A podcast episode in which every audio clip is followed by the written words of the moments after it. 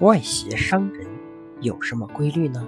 一般来说，外邪伤人的规律是由表入里，由浅入深，但由于外邪侵入的具体位置不同，又有以下不同的表现：一、邪在皮肤的正后与病机，如果邪在肌肤，皮肤缓则促离开，外来邪气趁虚而入。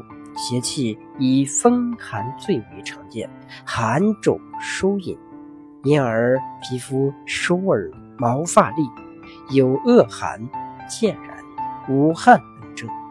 寒性凝滞，可致气血运行不畅，病症与皮肤痛等症状。二、邪在络脉的症候与病机，如果邪在络脉。病邪会由皮毛入络脉，由于络脉走滞，肌肉就会疼痛。同时，由于邪欲去络入经，因而会时痛时息。三、邪在输脉的病机和症候，如果邪在输脉，四肢关节就会疼痛，腰肌会强硬。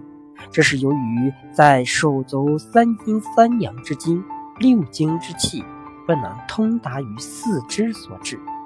四、邪在浮冲之脉的病症与病机，如果邪在浮冲，身体就会有沉重疼痛的表现。这是因为冲为十二经之海，邪附冲脉，可影响十二经脉的气血运行。